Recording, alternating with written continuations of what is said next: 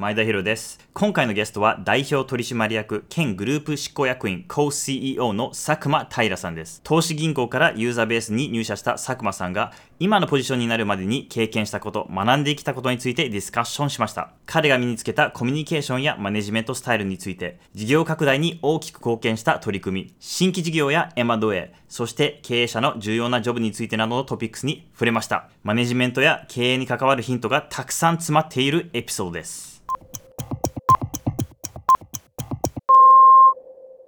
2013年にちょっと遡ってあの佐久間さんがユーザーベースに入社された年って2013年でしたっけ、2013年1月ですね。はい ?1。月ですよね。その時の役割って何でしたか？なんか、合ってなかったようなもんで、うん。事業開発みたいな感じでしたね。よくあある。で、単に、まあ、その1メンバーで、特に役割も決まってなくて、る。うんうん。なんかその時いろいろ炎上していた案件があったので、そこにとりあえず入って鎮火させるみたいな。まあ、具体的に言うと、スピーダで財務データを初めて自分たちで作る。うん。部分的にでも自分たちで作るっていうプロジェクトがあって、これめちゃくちゃ難易度が高くて、仕様設計とか、そのデータ入力のアウトソースとか、アウトソースされて帰ってきたデータをちゃんとバリデーションして整形するとか、うんうん。結構すべてのプロセスが炎上していたので、そこに入って、それ知ったのはもちろん入社してからですけど、Day1 から、その例えばなんかアウトソース先に指示するマニュアルを Excel でバーって作ったりとかですね。うん、で、土日になんかそのデータの整形を自分でバーってやったりとか、そんな感じでしたね、最初は。そこから責任範囲ってどういうふうに変化していったんですか？普通の1メンバーとして入って、ただ、せっかくなんかスタートアップに行くからには、まあ経営者になりたいと。うん、経営したいみたいなことは、ほぼ全飲み会で言っていて、ただそう言ってるだけってすごい格好悪いので、まあまだまだユーザーベース小さかったですけど、いろいろチームとかできてきて、分業する体制ができてきていたので、うん。そのチームのミーティングにたくさん参加してうん、多分ほぼ全部参加してたと思うんですけど、で、そこで課題を見つけて、そのメンバーの人たちと一緒に解決していくとか、そういうことをやって、半年後に役員になったって感じですね。えー、課題を見つけて解決していく中で特に思い出のあるエピソードとかってあるんですか？そうですね。なんか、私も6年ぐらい投資銀行で仕事してきたんで、うん。それなりに自分仕事できるんじゃないかみたいに思ってたんですけど、うん。当然ゼロからのスタートなんで、当時ユーザーベースにいた人たちに、それこそなんかインターン生とか学生のインターン生とかも含めて全否定されるわけですね。多分前職は6年もいたので、まあ一定信頼感もその会社の中であって、で、アウンド呼吸で仕事が進んでいた部分もあったと思うんですけどうん、やっぱり新しい環境で何もない自分で、ゼロから自分が発した意見が何でいいのかを説明しないといけない。うんこれ、が、あの、大きな気づきでしたね。はいはいはい、なん、か、前職だと10のうち2ぐらいって伝わっていたものを、うん。もう10どころかなんか20言わないといけないとかいうような、うん、でもまあ、そういうもんだと思うんで、そこが結構大きかった気がしますね。じゃあ結構背景とか結構そのコミュニケーションの仕方とか伝え方を新しく身につけたって感じですかね。いや、ほんとそうですね。やっぱりしっかり論理立ててゼロから説明するのと、うん。あとは、これはそのタイミングっていうのはその後にも関わりますけど、当然論理だけじゃ人は動かないじゃないですか。うん。そこをいかに私の意思決定じゃなくてみんなの意思決定にしていくか、そのためのコミュニケーションのなんかプロシージャーみたいなうん。ところはすごい学びだった気がしますね。こう、ちょっと深掘ってみたいですね。なんかその辺こう、みんなの心を動かすコミュニケーションってはいなんかポイント、さっき少し振られたと思うんですけど、どういう進め方がいいかだったりとか、どういう伝え方がいいかとかってポイントあります？私結構一つ一つのミーティングの前にすごくシミュレーションするタイプですね。うん。自分がどうしたいのか、どうするべきなのかってすごいもう一定結論を持ってミーティングに参加することがすごく多い。けども、いきなりこうしようみたいなことは、まあたまにはやるんですけど、うんよりはその自分が考えた思考のプロセスが、あのミーティング上でもこう一定再現されるようにするとか、うん。特に複雑な問題の時は、違いに着目せず、なんか同じところに着目するというか、というかいろんな、例えばチームのメンバーがいて、違いってすぐわかるんですよね。うん。違いは目立つんですけど、同じところって目立たないし、深掘っていかないとわかんないので、うん。ああ、なんかこれとこれは違うんだけど、ここに関しては同じだね、みたいな。で、そこを広げていくようなコミュニケーションのやり方をすると、チームの違いも乗り越えられるし、そのミーティングを通して、その意思決定が生まれたっていう、みんなが納得できる形をしっかり作ることができるというか、うんうんうんちょっと抽象的ですけど、そんな感じですね。そのミーティングにどこまで参加させます？なんかみんなを参加させるのって結構大変じゃないですか。まあ、どういうミーティングかですね、もちろん。私結構なんか、みんなが参加するミーティングも好きですね。うーん。まあ、例えばなんか OKR 決めるときとかも、まあ、メインスピーカーは5人ぐらいなんだけど、誰でも参加していいし、誰でもチャットとかでご質問していいみたいな。だからといってそこに全員参加するわけじゃないけど、うん。ただ開かれていて参加できるし、意見を言える状態っていうのがすごい重要だと思ってるんですね。その気になればそういうことができるっていう。はいはい。今、コーラルにいる西村さんってらっしゃるじゃないですか。うん。まあ、西村さんが Google にいたときに、その気になれば、ラリーページにも話せるというか、TGIF があって、うんそこでみんなの意見を吸い取ったコミュニケーションをするので、うんなんか自分が強烈に意見があれば、そういう意見がトップにも言えた、その感覚があったっていうのが私すごい印象的で、だから常になんか全員とコミュニケーションする必要はないし、うん。そんなの無理なんだけど、ただ、そういう場がしっかりあって共有されてるっていうのは重要かなと思ってますね。なるほど。あの、スピーダ事業の責任者になったのは、ちょうど役になられたタイミングでしたっけ、そうですね。まあ、うん正確に言うと日本ですね。スピードの日本で、いや、結構ね、無茶ぶりな、本当に無茶ぶりだと思うんですけど、うん。その時、梅田がマニュースピックス立ち上げると。うん。で、もう一人の代表のニーノがシンガポールに行って、スピーダのアジア事業を立ち上げると。うん。で、既存事業よろしくみたいな感じでしたね。そん、そんなことあるみたいな。そこで佐久間さんが選ばれた理由って何ですか？なんか自分がなんで選ばれたかって自覚したりとかしてます？えーとですね、まあ、やる気があったからじゃないですかね。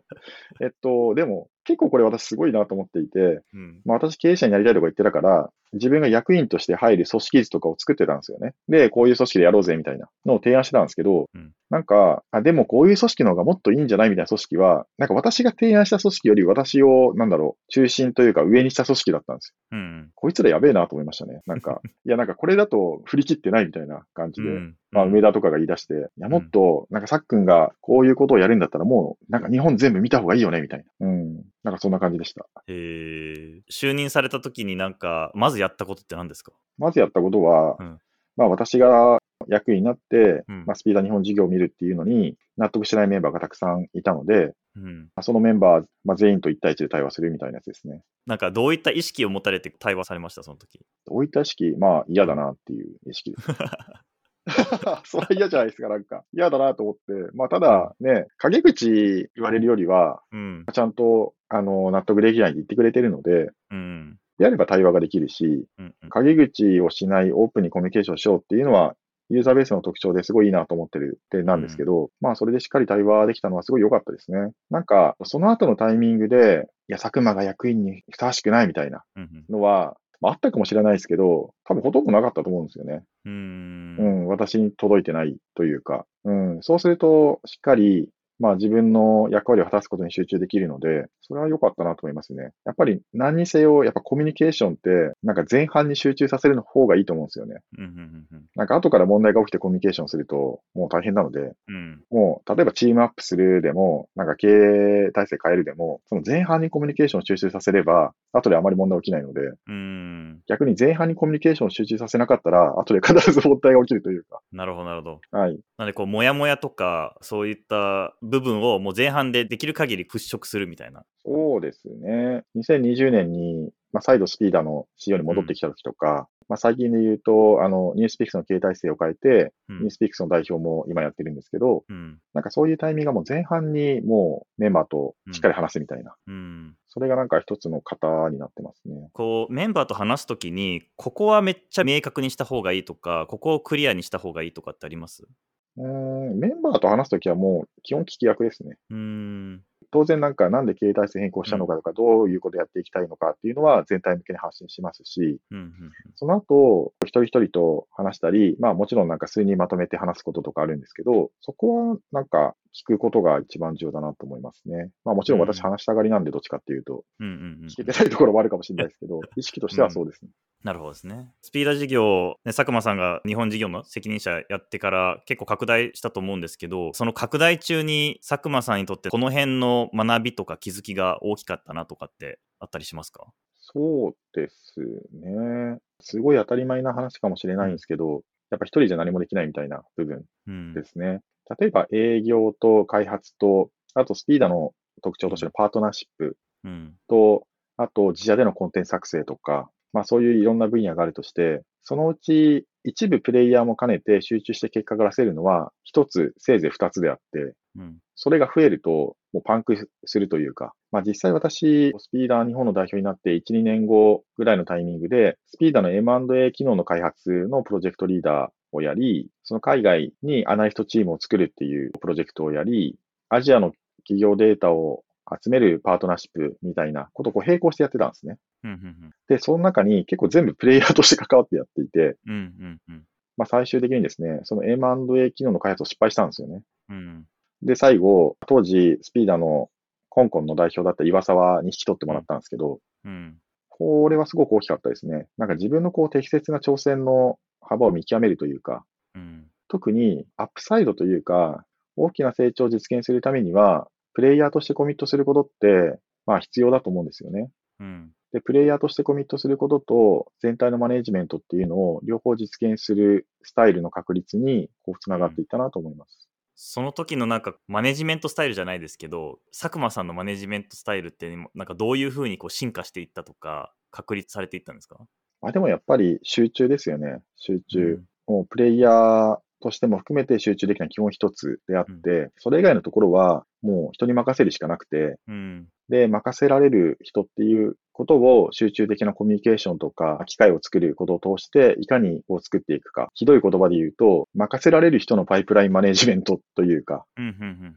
そういう考えがつきましたね、そのタイミングで。うんうん。その任せられる人のパイプラインってどうやって作るんですか？えっとね、当時は全然分かってなかったですね。まあ今でも私は分かってないんですけど、でも結局、任せられる人、要するに大きな事業全体の責任を担えるような人っていうのは、事業全体を担うような経験をしないと育たないっていう、まあ当たり前のことがあるので、うんうん。結局任せられる人のパイプラインマネジメントは、挑戦のパイプラインマネジメントになってくると思うんですよね。ユーザーベースって、まあ、新規事業とかがすごく多い会社だし、M&A もそこそこ多い会社ななんですけど、うんそういう新規事業とか M&A とかを通しての挑戦のパイプラインマネジメントっていうのが重要だなと思ってたりしますね。なるほどですね。じゃあどんどんどんどんこう新規事業だったりとか新しいプロジェクトを任せていってストレッチさせていくみたいな。結局、それからしか生まれない気がするんですよね。うんそうしたら、もちろん、その新規事業をとんでもない大きな事業に伸ばしていくっていう挑戦でもいいし、もしくは、コーポレートの方に入ってもらって、全体見ていく挑戦でもいいし、っていう挑戦の段階ですね。その他当時スピーダー事業の時にこれはその事業の拡大に大きく貢献したとかってあります？ああ、でもなんか、えっと、泥臭い話をすると、うんすごい良かったのは、営業。営業で、まあ今、皆さんなんかセールスフォースとか、いろんなうんサービス使われてるじゃないですか。うんまあそれは全然もちろん素晴らしいし、我々も使ってるんですけど、当う時全部ホワイトボードでやってたんですよね。もう、なんかこの SARS の時代に何やってんだと思われるかもしれないですけど、ホワイトボードでパイプライン管理をしていて、そのどういう企業の案件がどういうふうに進捗しているのかっていうのがもうホワイトボード見れば全部分かったんですよね。うんで、これがすごく大きかったと思いますね。なんかいろんな意味があって、全営業パイプラインが、まあどういうふうに進むのかっていうのはしっかり可視化できていて、うん。で、そこで、なんでこれがフェーズが上がったの下がったのみたいなのは、もう全部質問してましたし、別に私が質問しなくてみんな共有してくれたし、で、それを全員で贅沢に時間使って毎日やってたんで、で、日。それを見ていると、もう、なんかフェーズゼロというか、うん。商談が入ったとかリードが取れたみたいなところに企業名が入ると、もうそれが契約が取れるかどうか大体わかるんですよね。おーあ、この会社で言うと、こういう課題がおそらくあって、で、それに対してスピーダーはど真ん中の価値を提供できるから、うん導入されるはずだと。で、それはその通りうまくいかない時もあるんですけど、でも、それっていうのは時間差だけなんですよね。ちょっと予算のタイミングじゃないとか。なんで、絶対入るはずだっていうところは粘って、例えば2年後に導入とかもできる。うんまあ、たまたまなんか、その前職で投資銀行やっていて、なんだろう、いろんな企業のことを知っていたっうん。ていうのは、ひょっとしたらラッキーだったのかもしれないですけど、日本のいろんな企業に対して知識があって、それで毎日ホワイトボードで泥臭く全案件の進捗を追うことで、どういう企業であればしっかり価値を届けられるのかっていう、すごい手触り感がある市場が見えてきて、うん。うんで、それをプロダクト化したのがフォーカスなので、なんか、私自身が経営感覚を養う上でも、その新たなプロダクト開発につなげていくっていう意味でも、スピーダーの顧客の解像度を高めてスピーダーを伸ばすっていう意味でも、全部においてすげえ良かったんじゃないかなと思いますね。えどこまでこうそれぞれの案件っていうのをディスカッションしたんですか？なんか本当に小さいとこもあるとは思うんですけどなんかこれ以上の金額のとこを中心に話すのかもう本当にもう上から下まで単価がいくらでもいいからみんなでディスカッションするみたいな感じなのかで言うとまあ、当時別にそんな大きくないので、うん。あの、ユーザーベース、まあ、スピーダー自体が、まあ、うん。全案件でしたね。へえ。なので、例えば滞留してる案件とかもわかるので、うん。うん。このなんとかっていう会社の案件なんかも1ヶ月このフェーズから動いてなくねみたいな。うんうんうん。ちょっとなんかもう、なんかマジックも消えかけてるよみたいな。なんかそういうことをすごい高い解像度でできて、で、なんなら当然一緒に営業に行ったり、うん。私から電話をかけたりとかお客さんにうん。連絡したりとか、そういうことも含めてやっていたのは、血肉になっている感覚はすごくありますね。すごい。面白いですねその取り組みうん。ん、まあ今だとね、セールスフォースダッシュボードとかやるんでしょうけど、はい。うん、さっきちょっとフォーカスの事業について触れられたと思うんですけど、本当立ち上がり凄まじいなと思ったんですよね。なんか決算資料を見ていて。なんか立ち上がりをうまく活かせるこうポイントとか、急拡大させるポイントってありますか？そんなにめちゃくちゃ成長してるわけじゃないんで、なんか言うの偉そうになっちゃうんですけど、綺麗事に聞こえるかもしれないですけど、やっぱリアルなお客さんの課題をしっかり解決するっていうことに尽きると思いますね。うん。数少なくてもいいので、本当にお客さんが泣いて喜ぶみたいな状態をどう作るか。スピーダもそうで、投資銀行の人って夜な夜なもう徹夜して資料を作っていたものが、スピーダを使えばもうよりちゃんと帰れるみたいな。もう本当泣いて喜ぶ価値なんですよね。で、それと同じような数少なくてもそういうお客さんが存在する状況をどう作れるかっていう。いやーでも本当そうだと思いますね。なんか新規事業を考えるときに、ここは注意した方がいいっていうポイントとかってあったりします？そうですね。まあまさに今言ったうん。少数でも泣いて喜ぶお客さんが存在するかどうかうん。っていうことと、あともう一つはなんか、やっぱ時代の必然の流れに沿ってるかどうかですね。っていうのはすごい考えますね。まあ、フォーカスって時代の必然の流れの一つだったと思っていて、データドリブンでマーケティングを実現していく、うセールスプロセス、その次にマーケプロセス、どんどんこう科学されて自動化されていく中で、次はそのマーケにつなげるターゲティングプロセスが科学され自動化されるっていうのはもうすごい必然の流れだし、あと、そのノホーズなマーケティングというか、うん。ターゲティングを絞らない非効率的で人間を疲弊させるマーケティングが今この時代続くはずがないとうん。アウトバウンドコールしまくるみたいなやつですねう。ん。うん。で、いろんな、まあそういうのがたくさんあって、これは本当に時代の必然の流れのサービスだし、そこにしっかり価値を届ければ、数人がしっかり泣いて喜ぶ状況を作れれば、その数人が数百人、数千人、数万人になるっていう、そんな感覚だと思いますね。その GO か NO-GO を決めるときに、この辺確認してるってあります？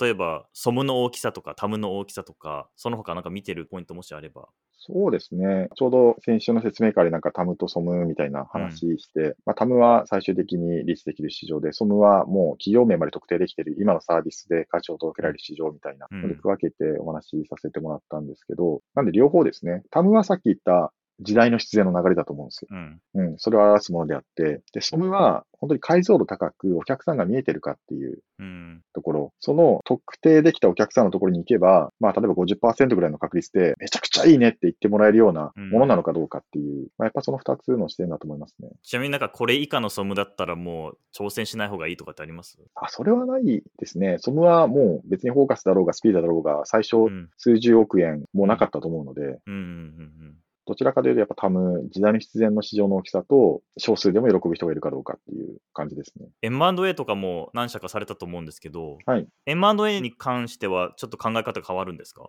いや、同じだと思いますね。なんか作るか買うかってなんかどういうふうに判断基準設定されてるんですか？ジャパンベンチャーリサーチだったら、まあ、基本的にデータベースしかなくて、うん。売るみたいなのはまだまだこれからの状況でしたし、ミーミルに関しても、エキスパートのデータベースはあるんだけど、それがしっかりプロダクト化されてるわけではない。アルファドライブに関しても、基本的にはコンサルティングの事業で、それをプロダクト化してスケールさせていくっていうのはこれから。で、そういう会社を買収して、うんプロダクトはもう自分たちで作る。うん。その買収した会社が実現したいビジョンにまっすぐに届くプロダクトを我々は作れるので、うんまあ、逆に作れると思う会社しか買収しないのでな、るほどですね。はい。そうすると買ってるものっていうのは人なんですかね？えっとね、まあ、人もそうだし、うん。オペレーションノウハウとかデータベースとかですね。うーん。なるほど。でも人もすごくあります。うーん。例えば、ジャパンベンチャーリサーチは事業承継だったんで、まあ代表は残ってないですけど、アルファドライブとミーミルは代表残ってるので、この二人は、経営陣たちはもう宝ですね。うん。うん。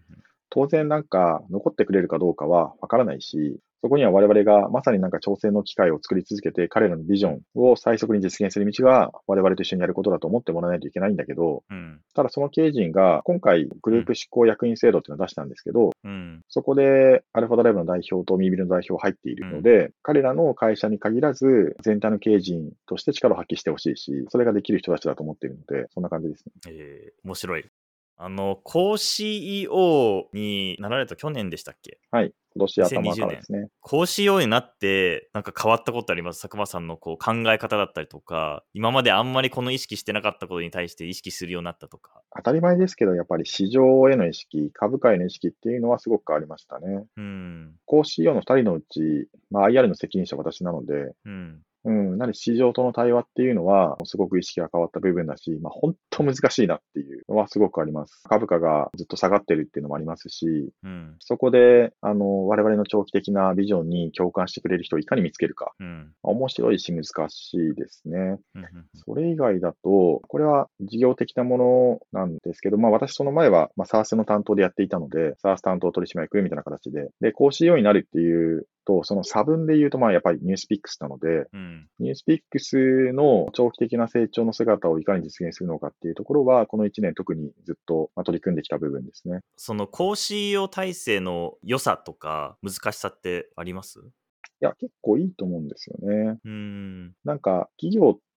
持続性が重要で、うん。で、持続性の象徴って創業者なので、私はできる限り長く、創業者が代表を務めるのがいいと思いますし、まあそこにはいろんなもちろん意見があるのを承知で、で、そこが企業のやっぱりアイデンティティの大きな部分にはなり得ると思うんですよね。うん。その上で、まあ、パーパスの達成に早く近づいていくために、大きな改革を非連続で実行するためには非連続な人材が必要で、そういう役割を自分で果たしたいなと思いますし、まあ、両利きの経営的なイメージも私の中にありますね。講師用体制をするときになんか気をつけた方がいいポイントってあるんですか？価値観の同一性とスキル的な多様性というか、うん。まあすげえ当たり前ですけど、やっぱそこじゃないですかね。なんか私と稲垣で違う意思決定になるとかないので、うん。違う意思決定になるときはお互いの前提情報が足りない。うん。前提情報が違うので、そこは、あ、なんか違う意思決定になるから、じゃあ前提情報が違うので、それを確認しに行こうと。で、それを丁寧に確認すると、まあ同じ結論になる。で、これは、まあユーザーベースとしての、今、パーパスに変わりましたけど、昔で言うとミッションバリューにかなう意思決定の原則を積み上げてきているからで、そうやって価値観が釣り合っているし、それが意思決定の原則として共有されている状態は、まあ重要で、ただそれだけだと一人でいいって話になっちゃうので、あとは得意分野が各々全然違くて、うんで、そこで各々の強みを発揮して、それが全体として補完関係になっている状態うんが理想なんじゃないですかね。まあ私が今だと事業を見ていて、うん。プロダクトビジョンとか、まあそういうところを見ていて、で、稲垣が組織ビジョン、組織の方を見ていて、本当に一人一人の可能性を最大限発揮する組織をどう作っていくのか。うん。なので、それはすごいいい互換関係じゃないかなと思いますね。じゃあ結構こう役割が結構はっきりと見えてるって感じですね、それぞれの。そうですね。なんかその関係構築でなんかやってることあるんですか？お二人の間で。二人でもやりますし、二人以外の経営メンバーともやってるのは、あのメンタルモデルセッションっていうのをやっていて、うん。なんか、その意思決定の傾向ですね。で、その意思決定の傾向が、どういう深層心理、特に願いというか、こういうことを実現したい、こういう人間でいたいみたいなところから、こういう意思決定のパターンがある、行動のパターンがあるっていうところを、いかにお互いしっかり理解するかっていうセッションはよくやるんですよね。そういうのが分かんないと、分かんないとっていうか分かっ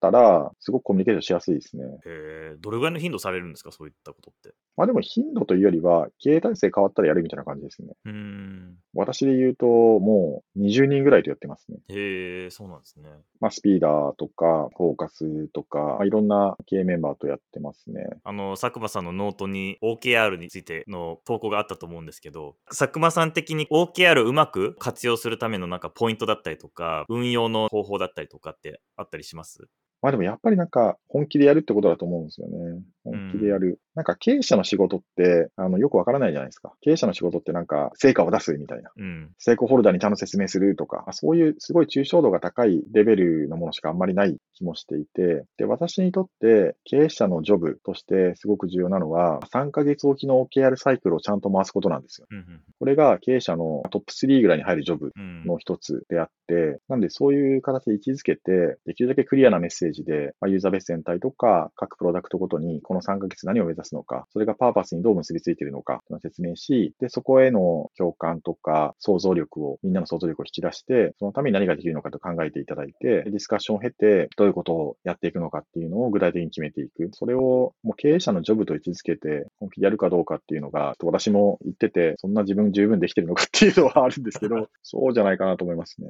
大体みんな一回 OKR 失敗するじゃないですか。初めての OKR とか。はい佐久間さんの場合、これをやってみてとか、こういう意識を持つことによって OKR がもう少しうまく運用できるようになった気がするとかってあるんですか？細かいことはいろいろありますね。私の中で大きかったのは、評価と結びつけないってやつと、途中で変えることを許容するっていうこの二つうがん結構大きかったなと、細かい話なんですけど、ユーザーベースって事業によってちょっと違うんですけど、基本的にボーナスないんですよね。うん。で、ボーナスっていうのがあると、全体業績評価をしないといけなくて、うん何パーセント達成みたいな。はいで、全体業績達成をチームレベルとかに落とさないといけなくて、で、チームレベルの業績評価を測るためには、まあ、OKR が明確な目標なので、OKR の達成具合をどう測るかっていう風になるけども、それ無理じゃないですか。うん。なんか、まあ、OKR は達成度合いはこう評価しちゃいけないとかいろんな言いますけど、やっぱ達成度合い測ると、フルスイングの目標出てこなくなっちゃう危険性もあるしう、ん。うん。そもそもどんだけ KR を定量的にしていたとしても、定性的な目標って必要だし、測れないんですよね。うん。なので、ボーナスをなくし、OKR の達成度合いを数値的に測るみたいなのをやめるのは、すごく良かったですねうん。より本質的な議論に集中できるので、もう一つは、基中変更を許すってことで、まあ、これもいろんな人のいろんな考えがあると思うんですけど、ただ私はやっぱ形骸化した目標を追い続けることほど、組織を腐らせることは大だと思っていて。OKR ってストレッチ目標であるがゆえに、1ヶ月経過した時点で、もう絶対無理みたいになっちゃうわけですよね。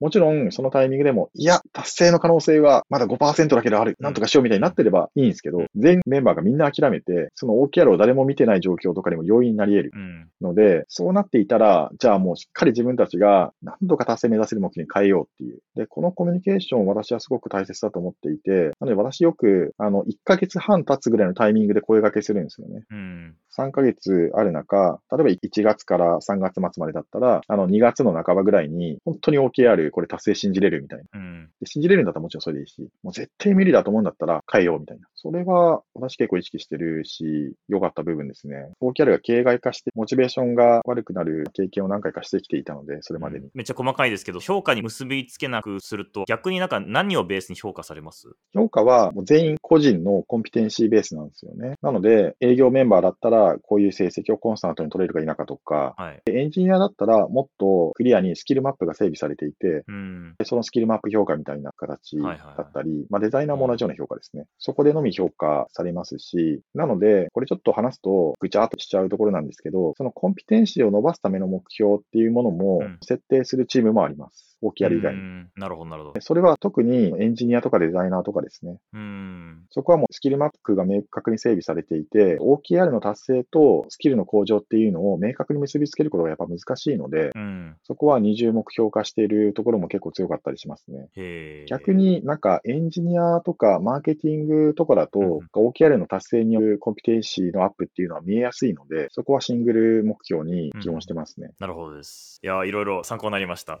ありがとうございます面白い話でした。ありがとうございます。